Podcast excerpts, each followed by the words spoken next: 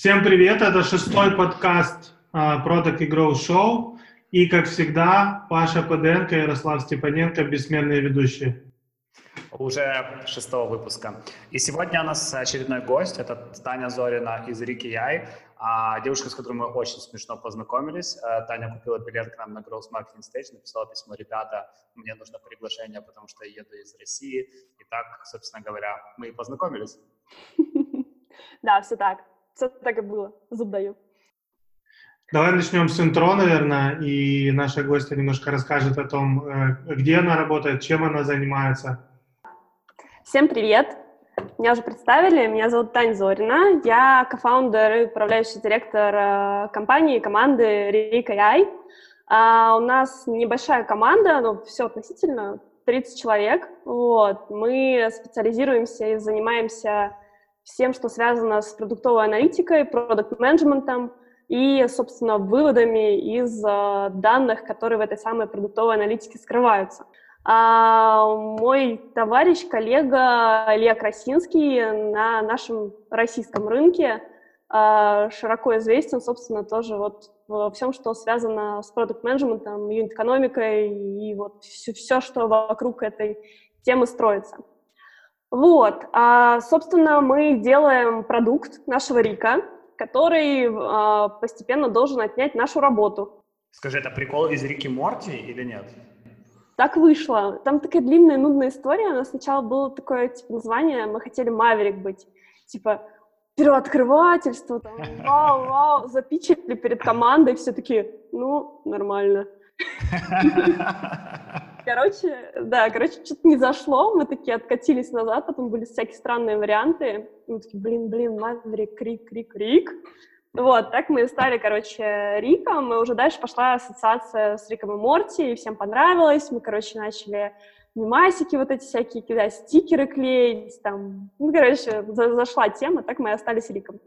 Но не, не, сознанка такая вышла, да. Сказала, у вас 30 человек, как долго вы на рынке? Как быстро эта команда сформировалась? Ой, да, э, смотрите, тут какая история. Собственно, э, мы начинали больше четырех лет назад. Э, мы начинали с Customer Discovery, да, и, в принципе, с продукт, ну, с понятия, что делать-то, да. Это самое, что делать-то, мы начинали с консалтинга, вот, то есть мы пробовали разные подходы взаимодействия на базе там, расчета юнит-экономики, гипотез точек роста, данные Google аналитики, все это считали в страшных э, дашкрафтах, дашбордах, короче, в Google спредшитах, там один э, анализ сделать занимало целую неделю, там такая, короче, крафтовая была работа. Вот, э, сначала начинали с небольшими компаниями, ну, на, на куче стартапов, а потом я, собственно, запустила работу с крупными компаниями, с банками, в большей степени, потом э, телекомы, авиакомпании, э, и мы как бы развивали именно экспертизу консалтинговую сначала, да, с продуктовой аналитики, с поиска точек роста, вот эта вся история. Вот, а, но, собственно, эта штука не масштабируема, к сожалению, это проектная работа, вот, а это вообще никак не мачится с пониманием там кратного роста, гроу-хакинга, там, масштабирования, хочется же мир захватывать, и не, к сожалению, проектной деятельностью заниматься. Вот, поэтому э, инвестировали в разработку именно продукта, проектирования и э, закладывали экспертизу и продолжаем закладывать экспертизу, вот всю нашу ручную да, работу схлопываем в удобную коробочку, которую там по одному клику можно подключить к своему продукту, сайту и получить уже точки роста. Слушай, у нас такой мимас ходил одно время, а, называется, звучит он следующим образом. Все, что а, работает в продакшене, это, скорее всего, машин learning, а все, что написано в PowerPoint, это, скорее всего, AI. Расскажи, пожалуйста, в чем, собственно говоря, AI Рика? Что, что вы там такого интеллектуального делаете? Это очень классный анекдот, почему-то он до, до, до, меня не доходил. Но до меня вообще анекдоты плохо доходят, поэтому я не удивляюсь. Смотри, по AI, что это такое, да? Во-первых, это хорошая приставка для того, чтобы вас приглашали на конференции. Слушай, вообще оф топ У меня есть хороший знакомый, а, даже могу сказать друг, который сейчас работает э, директором по инновациям одного очень крупного украинского банка. И он мне говорит, я выступил на 20 конференциях по Big Data, при этом я даже не знал, что это. И я честно говорил об этом людям, которые меня приглашали. Они такие, М, ты знаешь, нам говорили, что ты будешь так отвечать. Да, не, для меня это вообще тоже такая э, уже набившая оскоменную история, все, что связано с Big Data, то есть все, что... Ну, что такое Big Data, да, в, на самом деле в крупных компаниях? Это сделали warehouse, э, сделали там схему хранения данных, научились кое-как лап кубы там считать, отчет строить, назвали это Big Data. Ну, как бы, ну, ок, ладно, но это не то, да. А, и то же самое примерно с AI, да, там, и с машин learning, к сожалению, далеко не все задачи э, решаются и могут быть решены нейросетками нормально, да. И мы это понимаем, мы пробовали там, на рекламных кампаниях, да, применять именно нейросетки. Там по этому поводу даже куча исследований есть, и наши эксперименты подтвердили, пока рановато. Вот. Поэтому э, во многом то, что за AI скрывается в нашем случае, это алгоритмы, да, э, математические наработки, алгоритмы, анализы всякого рода, регрессии, не регрессии, ну, просто вот комочек вот этих всяких алгоритмов и наработок, которые вырастают именно из экспертизы команды, и пробуем, собственно, оцифровать не какой-то штукой, которая якобы сама там чему-то научится и скажет нам, как жить, да, но, к сожалению, пока нет, она нам скажет, скорее, 42. Я, я, я боюсь, что это не очень понравится нашим клиентам, да, которые там миллионные бюджеты, да, прокручивают десятки миллионов.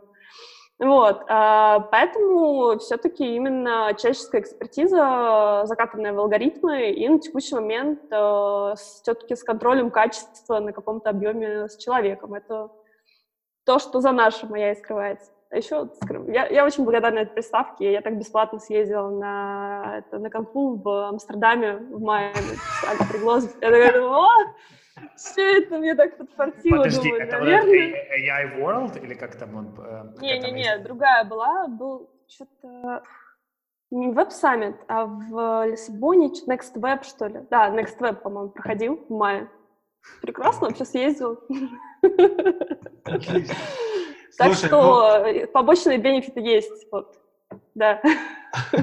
Вы сейчас работаете, если я правильно понимаю, в основном с э, все-таки продуктовыми компаниями, да? Потому что там вначале ты упомянула всякие банки и прочие, прочие, прочие истории, но сейчас фокус это э, компании, которые делают продукт. Не совсем так. Э, к сожалению или к счастью, не так-то много, в принципе, продуктовых компаний, вот именно в парадигме, да, продукта. А, то есть, но если считать а, продуктом а, веб-сайт, мобильное приложение, да, в принципе, как какой-то ресурс, то мы работаем а, в большей степени с веб-сайтами, с мобильными приложениями в меньшей степени, потому что там достаточно замороченная аналитика с точки зрения эффективности рекламных каналов. Вот. А, мы работаем с веб-сайтами и помогаем простроить сквозную аналитику, от рекламного источника, да, там, до оплаты, все вот, что вокруг этого простраивается. А, и это может быть как интернет-магазин, так, это может быть SaaS-сервис, да, CRM, это может быть, э, в общем-то, просто лидопринимающая страница. Нам здесь не так принципиально, то есть идти бизнеса нам здесь не так принципиально на самом деле. Вот. Главное, чтобы э, было за что зацепиться, а именно за данные, да, и наиболее как бы здесь важная, как всегда, бизнесовая связка — это от расходов да, что эти расходы, собственно, принесли, куда деньги потрачены, потрачены ли они в дело. Mm-hmm. Вот, надеюсь, ответила на вопрос. Да. Да, да, да, да, да. Я почему про продуктовые компании спросил, потому что интересно, есть ли у вас э, какие-нибудь интересные инсайты, наблюдения по поводу того, э, как вообще строится аналитическая функция в компании или в команде, и какие с этим связаны сложности, вызовы и, и прочее. Uh, да, слушай, это очень классный вопрос. На самом деле это тоже достаточно острая тема uh, относительно да, там, того, как аналитическая функция в компаниях выстроена в разного рода. То есть если это небольшая компания, небольшая команда какая-то маленькая, то, как правило, там нет явно выраженной аналитической функции, потому что... Небольшая аналитик... — это сколько человек? Uh, 5-10. Okay. Ну, до, до, до, до 20, мне кажется, даже аналитик... Даже, мне кажется, дело не в количестве, а в количестве денег, которые компания зарабатывает, то есть, типа, может быть, выручка там, э, от выручки, мне кажется, зависит. То есть, если 20 ребят зарабатывают там 10 лямов, да, то им и все это через онлайн, то кажется, им нужен аналитик. Ну, вообще не факт, потому что, может быть, у них просто фартит, да, у них классный товар, они там продают э, последние айфоны за 100 рублей, как бы, у них нормальные обороты по этому поводу. Вот, а с этой точки зрения аналитическая функция, она такая, типа, как бы необязательная, вот. И, а, но при этом, если у тебя уже достаточно большой разно, разносторонний продукт или у тебя уже очень большие рекламные бюджеты, тебя начинает как бы подбамбливать, что кажется, ты, наверное, что-то не замечаешь. Тут компании следуют разными путями. Кто-то а, аутсорсит, да, кто-то эту экспертизу старается брать из рекламных агентств, с которыми меня работают, но как бы там очень ограничена эта история, да. Агентства пытаются предлагать эту услугу, но я понимаю их ограничения, это сложно, это трудоемко, это трудозатратно, и хрен ты найдешь аналитика. Я сейчас э, перефразирую то, что я понял. Да. Правильно, что у вас достаточно развита агентская услуга, как э, для продуктовых компаний построение аналитической функции на аутсорсе? Для продуктовых вообще нет. Для веб-аналитиков, да. С точки зрения продуктовых аналитиков, вообще, э, на, в моем понимании, это школа недостаточно развита сейчас, и происходит такой гэп-разрыв, когда э, спрос на, начинает превышать э, качественное предложение, вот, и люди начинают пробовать называться продуктовыми аналитиками, таковыми не являясь, да, ну, потому что кто такой продуктовый аналитик? Это, собственно, человек, который э, может из данных получить э, рекомендации, actionable гипотезы, да, э, или хотя бы направление для тестирования гипотез. Вот, вот это продуктовая аналитика, человек, который может найти точку роста, понять, как из данных вообще ее выцепить, а, к чему а, прицепиться, как скомбинировать да, информацию, как проанализировать ее, как ее правильно читать. Таких людей крайне мало. Сейчас такая экспертиза аккумулируется внутри небольших именно продуктовых компаний, больше именно в мобильной сфере, потому что мобилках как бы там экономика пожестче, и э, приходится аккумулировать знания по аналитике. И вторая точка, где э, растут э, такие ребята, это большие крупные продуктовые у нас компании, это Ламода, это ЦИАН, это Авито, это те, кто прям системно инвестирует во внутреннее развитие ребят, э, которые работают с продуктовой аналитикой. Вот. А, но такие ребята вырастают, ну, Яндекс, да, тоже во многом. Вот. Но такие ребята вырастают и довольно разбалованы. И дальше они довольно... В каком плане, что ты имеешь в виду?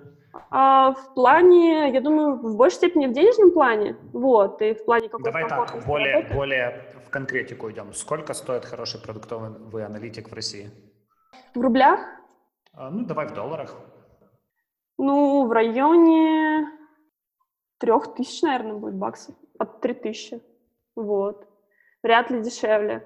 Ну, а, это прям хороший человек, который тебе будет инсайты выдавать. Можно, Но можно мне, мне кажется, по моим ощущениям, в Украине это даже больше. То есть, ну, я, конечно, не знаю, какие там сейчас актуальные зарплаты у аналитиков конкретно. Я не но... удивлюсь, да, я не удивлюсь, э, потому что с э, ростом как бы спроса, с ростом квалификации на рынке, понятное дело, что и как бы рост э, зарплаты идет. Вот. А, проблема-то в другом. Проблема, наверное, в том, что специалистов не так много их. Это такая интересная профессия вообще, аналитик, как продуктовый, так и веб, да, в них часто долго не задерживаются. То есть она такая какая-то переходная, как куколка у бабочки, ты немножечко в ней посидел, как бы, а потом а, такой... Подожди, а переходная куда? Я сейчас могу как data scientist дальше, да? Будет Там две, две ветки.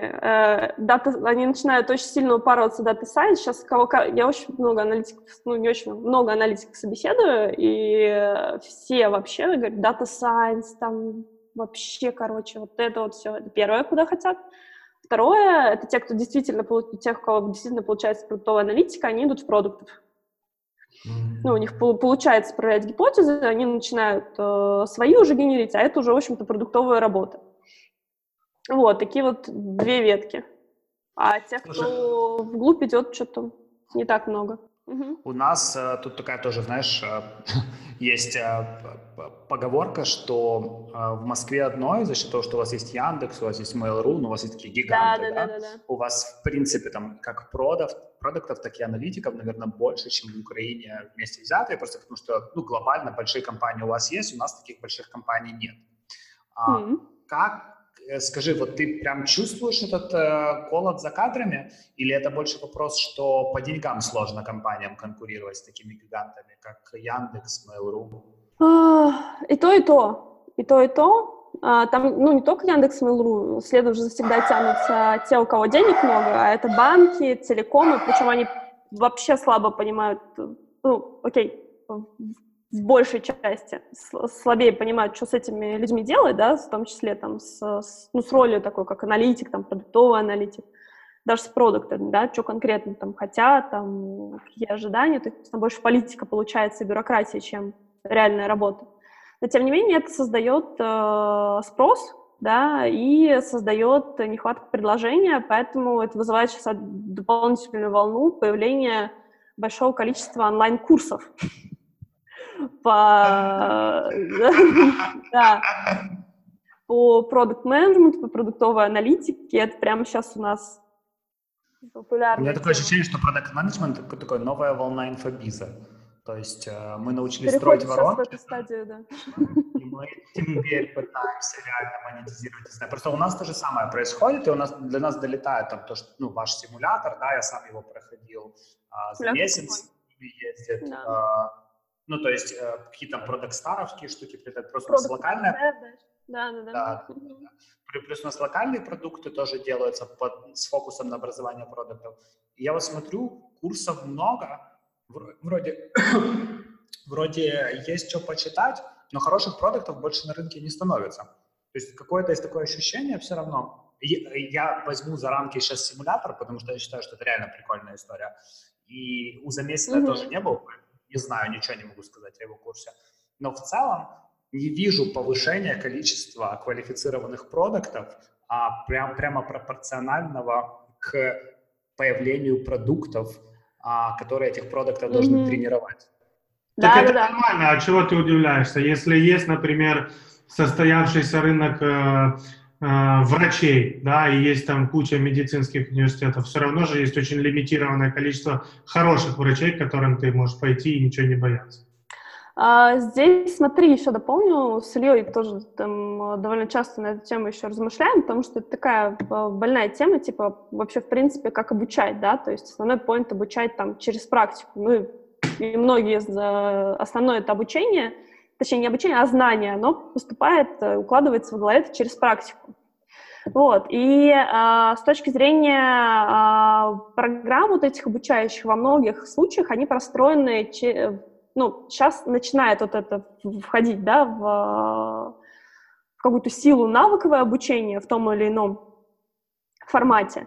Но, а, собственно, откуда взять, взяться большому количеству квалифицированных крутых продуктов, если продуктов не так-то много выпускается на рынок? То есть продуктовых компаний, да, то есть во, во что мы утыкаемся? А, продуктовых компаний, где можно вот действительно, и где выстроены процессы продуктов, да, тестирование гипотез, а, генерация каких-то продуктов, получение результатов, их больше не становится. И даже если формально на рынке появится больше людей, которые называются продуктами, да, э, и при этом количество продуктов не увеличится, то это как бы тоже такая довольно сомнительная история. На мой взгляд, это взаимозависимые вещи, и только именно рост продуктов непосредственно на рынке э, повлечет за собой в том числе и количество именно продуктов как квалифицированных именно опытных людей. Вот. Я длинно, наверное, натрендела сорянчик. Слушай, а, я хотел бы чуть вернуться к теме э, специалистов продуктов, угу. да, как таковых, и чуть-чуть затронуть тему инструментов. Тоже, наверное, угу. есть что рассказать. Вот а, какой продуктовый аналитик и чем в какой момент должен быть вооружен, грубо говоря, и какими экспертизами обладать для того, чтобы этим вооружением, угу. инструментами пользоваться? Угу. А, смотри, э, у продуктового аналитика несколько, ну, точек инструментов, да, с которыми он должен ориентироваться, да.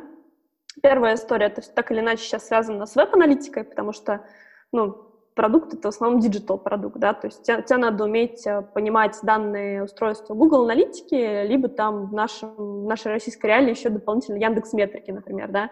Но стандарт на рынке на международном Google аналитика, поэтому хорошо бы понимать, э, как с ней работать, как смотреть данные, как анализировать данные с Google аналитики, да. Соответственно, все, что дальше связано там с рекламными кампаниями, понимать, как это все провязывается, в идеале уметь простраивать сквозную аналитику, сквозную воронку. А вторая часть — это именно бэкэндовая часть, да, вот у нас есть фронт, на нем у нас там а, веб-аналитика, мобильная аналитика, да, например, с Firebase, там, с амплитудой, это уже если мобильную аналитику идти. И есть у нас бэкэндовая часть, на которой, собственно, весь продукт зиждется, да, это информация там как по платам, так по логе пользовательских ивентов, да, которые тоже нужно уметь обрабатывать, потому что редкому счастливцу повезло э, или в наследство досталось, или сначала нормально сделали, что структура данных организована типа так, что ей можно воспользоваться. А, как правило, аналитикам здесь не очень везет, и а, нужно уметь, соответственно, обрабатывать эти массивы данных. Там базовым, на мой взгляд, является все равно SQL, да. И сейчас, конечно, круто, что все учат именно Python, учатся работать с Юпитером, а, с Пандасом, вот с этим, со всеми вещами, которые позволяют очень быстро и круто обрабатывать данные. Вот. Это стык, то есть таких инструментов, которые сейчас, наверное, базовые уже становятся для аналитиков, для продуктов. Ну, я молчу про Google Spreadsheets, да. Поэтому еще добавляется табло сейчас для визуализации BI, но табло не всегда нужно. Табло там нужно, когда у тебя уже действительно прям много всего, и есть что визуализировать. Вот. Наверное, такой стек сейчас у продуктового аналитика, ну и, в принципе, у того, кто работает с данными и пробует их анализировать. А ваш клиент на стороне компании это в основном кто? То есть кто принимает решение о покупке вашего софта?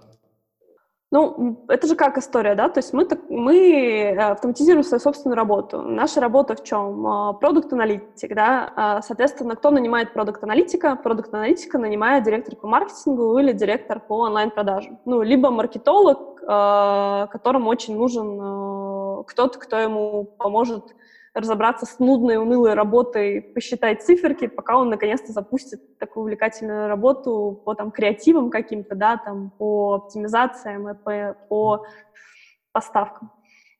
Классное вот, разграничение. Есть... Дунтые цифры и креативная работа. Ну, всех по-разному. Кому, кому-то, кому-то нравится цифры добывать, кому-то не очень. На самом деле, самая интересная история — это с тем, чтобы из цифр вытаскивать смыслы. А сами цифры-то... Я просто я, я начинала работать просто в банке, э, в аналитиком рисков. И я прям до сих пор помню вот эту ситуацию. Ты приходишь в 9 утра на работу, короче, такая, открываешь там скрипт свой, там на, на тысячу строк, тыкаешь кнопку «Запустить», уходишь на полчаса пить чай, ну, кофе, короче, пьешь полчаса кофе, возвращаешься, он тебе там что-то досчитал, короче, отчеты запустил. И так вот, ну, типа, вот эти циклы в течение всего дня. Не очень осмысленная деятельность. Вот. И кому-то это нравится, кому-то нет. Слушай, Слушай а... Ладно, давай, говори. Ты хотел про ремоут-команду спросить, скажи Да, я хотел, потому что я вижу, что ты сейчас сидишь не в офисе, да, и я хотел спросить, ты всегда вне офиса или, или это э, потому что вечер? Э, я по большей части вне офиса. У нас э, распределенная полностью команда. У нас есть офис на Мясницкой в Москве, то есть опционально можно туда, конечно, приходить, э, поработать, собраться, пересечься, обняться, там, наконец-то в какой-то веке увидеться с людьми, которых ты видишь раз в полгода на метапах. Вот. А, но не, мы совершенно распределенно работаем. А, каждый из ребят выбирает как комфортнее. Кто-то из дома, кто-то себе организует э, рабочее место, кто-то там по кафе перемещается, кто-то по странам перемещается. Вот, здесь у нас абсолютно свободно, ни, ни, за, ни за кем не, след, не шпионим. Вот. Есть определенные правила, которые помогают э, команде держаться и работать э, вместе. Вот. Соответственно, придерживаешься правил, все получается отлично. Слушай, мы недавно сделали исследование и опросили около 900 продукт-менеджеров по, по самым-самым-самым разным аспектам. Uh-huh. надеюсь, мы его скоро все-таки зарелизим. И там э, много внимания мы уделили как раз э, удаленной работе. И mm-hmm. данные говорят, что э, уровень дов... как удовлетворенности от работы э, непропорционален ремоуту. Ну, короче, чем, чем больше ремоута, тем меньше счастья в работе. Как у вас с этим обстоит? Есть ли такая проблема, и если да, то как вы с ней работаете? Мне немножко сложно оперировать термином счастья, то есть у OECD есть, например, да, там индекс счастья, там посчитанный по сотне показателей, как бы, им, наверное, можно оперировать. Вот. Э, с точки зрения, наверное, командной работы для меня важнее понятие вовлеченности, да, то есть насколько люди, команда вовлечены в то, что происходит, в то, что делается, насколько команда находится э, в синке, да, то есть понимает, что происходит, зачем происходит, почему делаем именно это, почему, э, ну, и действуют слаженно, да, то есть насколько ребята быстро друг с другом взаимодействуют, принимают э, решения и, собственно, самостоятельно в каких-то моментах двигаются дальше. Э, с этой точки зрения э, есть там тонкий момент того, что где-то не хватает э, эмоционального контакта, да, то есть такого вот общения, где там, по душам поговорить, но это тоже решаемая условная история с проведением ван-ту-ванов, а, с проведением звоночков на, на поговорить, с пересечениями периодически в каких-то разных локациях, да, а, с этой точки зрения не возникает, да, история какой-то именно напряжения. Тут не знаю, я, не лукавлю, не замечала. Вот, из того, э, что с ребятами беседуем, из того, что проговариваем, да, это вопрос, ну, регулярной, регулярности общения и доверия в большей степени, насколько здоровая атмосфера, насколько здоровые отношения между людьми, да, и насколько получается прозрачно выстраивать, что происходит, почему именно так, да, и куда, собственно, мы движемся. Вот. А, и с точки зрения вовлеченности, наверное, не помню, с кем тоже беседовали недавно по этому вопросу. А, есть такое ну, как бы, понимание, что удал... ну, как бы, некая версия, что удаленные команды а, меньше там вовлечены, да, люди менее вовлечены в происходящее. Мне кажется, это тоже вопрос организации именно процесса работы, взаимодействия да, внутри команды, и насколько человек чувствует э, свой собственный результат как часть результата ком- компании. То есть это тоже больше такая фасилитаторская история, просто она немножко в другой плоскости проходит э, в удаленных командах, чем вот офлайн, да, то есть это не то, что вы можете сказать, а пойдем по пивку, я такие, а, что-то не по пивку-то не сходишь, что-то тут у кого-то тут рядом жена и дети сидят, да, там у кого-то тут, не знаю, там игуана прыгает по, под это, по забору. По пивку не получается, да. И здесь а, вопрос именно того, насколько человек видит а, результат, насколько получается выстраивать слаженную работу вот в небольшой команде между людьми, и вот на таком уровне, на уровне каждого человека получается достаточно хорошее вовлечение. То есть ребята прям... Как, как не постучать-то по, по дереву-то? Вот. Слушай, я недавно вернулся да. с Running Remote, это такая большая конференция по удаленной работе, и mm-hmm. там были всякие модные парни из Hotjar, Dribble, ну, все вот эти большие компании, которые работают полностью в удаленном формате. Они mm-hmm. все сходятся во мнении, что а, как бы ремоут хорош для итерирования, а встречи вживую хороши для инноваций. Да, а да. Вы нашли какой-то свой подход? То есть когда у вас все-таки инновационный подход больше работает, или когда вы запрыгиваете в спринт, или там, неважно, в ту модель, в которой вы работаете, и работаете на деливере? А, ну, однозначно, как не однозначно, на текущий момент, потому что все же, все, все же меняется. Я в прошлом могу не согласиться с собой в будущем я в будущем могу не согласиться с собой сейчас, да, то есть э, в какой-то момент э, именно для продумывания каких-то стратегических да, вещей или каких-то сложных моментов или для обсуждения какого-то типа ну, направления движения, именно старт-сессии или какой-то э, горизонта на 3, на 3, 4, 6 месяцев, конечно, продуктивнее лично встретиться. Вот. Однозначно, да. Вот. Но а, в момент, когда команда сфокусирована на горизонт а, хотя бы там 1, 2, 3 месяца, да, а, в идеале хотя бы полгода, ну, 3-4 даже месяца, если команда понимает, в каком направлении бежит, там есть вот этот North Star, да, на котором мы все работаем, а, то это, в принципе, достаточно, и остальное уже процессные, просто организационные вещи, которые с распределенной командой работают. Я Но... сейчас не могу не ворваться в очень, да, очень да, да. Вопросом про. А, меняется ли она? Если да, то как часто? И опять-таки, как, как вот ремоут команда с Northstar работает? Это есть с этим какие-то сложности? Потому что мне это представляется супер каким-то проблематичным. Я, смотри, да, да, да, да, да, да. Я честно скажу, я как бы не могу, э, честно скажу, мы прям вот как с таковым Нордстаром, да, то есть мы его прям в чистом виде не внедрили. Вот. А, для меня, давайте, это условный Нордстар в нашем случае, а, это метрика, на которой мы, ну, что такое Нордстар? Это метрика, на которой мы фокусируемся, да, и основные силы команды бросаем на расшив а, этого узкого места.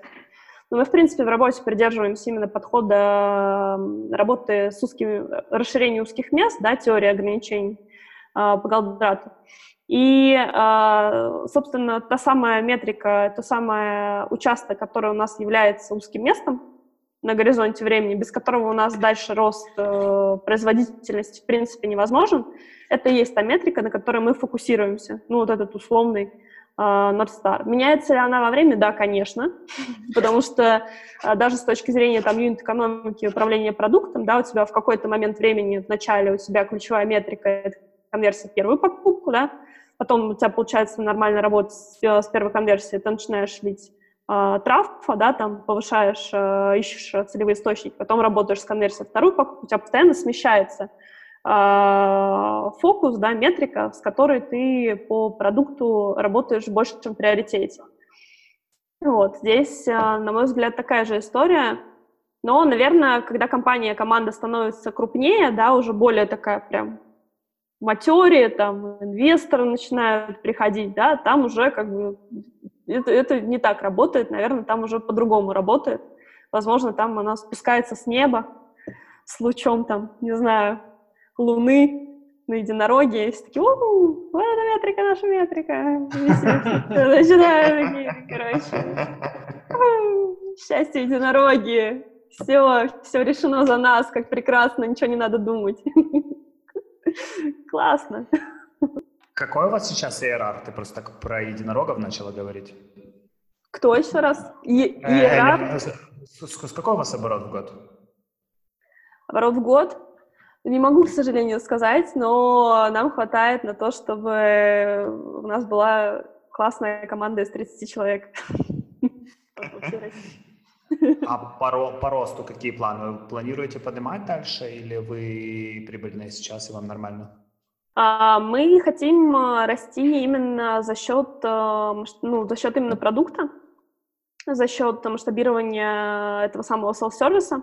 Вот, потому что видим в этом отличную перспективу и видим, что рынок, в принципе, подобных решений сейчас растет. Ну, то есть он не то, что там большой, он еще и растет. вот. А, соответственно, понимаем ценность, понима- сами пользуемся своим продуктом, вот, и понимаем, насколько это нужно, насколько это ценно и насколько важно, а, собственно, делиться своими наработками, в том числе не только в России. Вот, поэтому посматриваем вокруг, рады со всеми знакомиться и общаться. вот и, а, собственно, смотреть на то, как что прикладывать на разные типы бизнеса, потому что по нашему опыту очень много, с очень большим количеством команд, компаний мы работали и в консалтинге, и с продуктом проходили. Как вот не крутили, как бы ни казались бизнесы слишком разными на входе. Юнит-экономика заложена примерно одинаково, логика каких-то точек роста, да, и логика там циклов э, продуктовых изменений, продуктовой аналитики примерно одинакова. Вот. Другой вопрос, что надо понимать, как это готовить. Это, это то, что мы понимаем. Ладно, будем закругляться потихоньку. Кстати, ты сказал ну, по поводу знакомиться. Если вам интересно познакомиться с Таней, то приходите к нам на Growth Marketing Stage. А, надеемся, ты все-таки сможешь к нам доехать. Я а... очень надеюсь. Вы, вы, вы же выслали мне приглашение, надеюсь, по почте. Да, хард, хардкопи к тебе идет. А, закр... Закругляемся. Три совета человеку, который хочет быть хорошим продуктовым аналитиком. Люб... Быть любознательным и одновременно внимательным. Проверить себя на соответствие да, и любознательности, и внимательности. А, браться за возможные кейсы стажером, не стажером, в подаваны идти, а, браться за практику, идти там в агентство начинать что-то, да, кому-то напроситься младшим левым пальцем на правой ноге, как бы главное начинать а, нарешивать практику и кейсы. И третье, наверное, искать комьюнити, а, искать э, чатики, искать какие-то материалы, искать да даже обучающие курсы, потому что зачастую самое полезное на обучающих курсах это не столько сами курсы, сколько люди, э, с которыми на этих курсах можно познакомиться и от них уже узнать гораздо более полезные вещи. Вот, наверное, это три совета таких, если кто-то вдруг соберется в продуктовую аналитику. А, спасибо, спасибо, Тань, что присоединилась к нам сегодня. А, для нас это был точно интересный разговор, надеемся, для тебя тоже. А для всех, кто дослушал нас до этого конца, мы напоминаем, что у нас можно и нужно подписываться на всех платформах для того, чтобы трафло велось и бабло мутилось. А, всем хорошего дня, вечера и ночи. А, спасибо, что были с нами. Всем пока. Пока, пока-пока.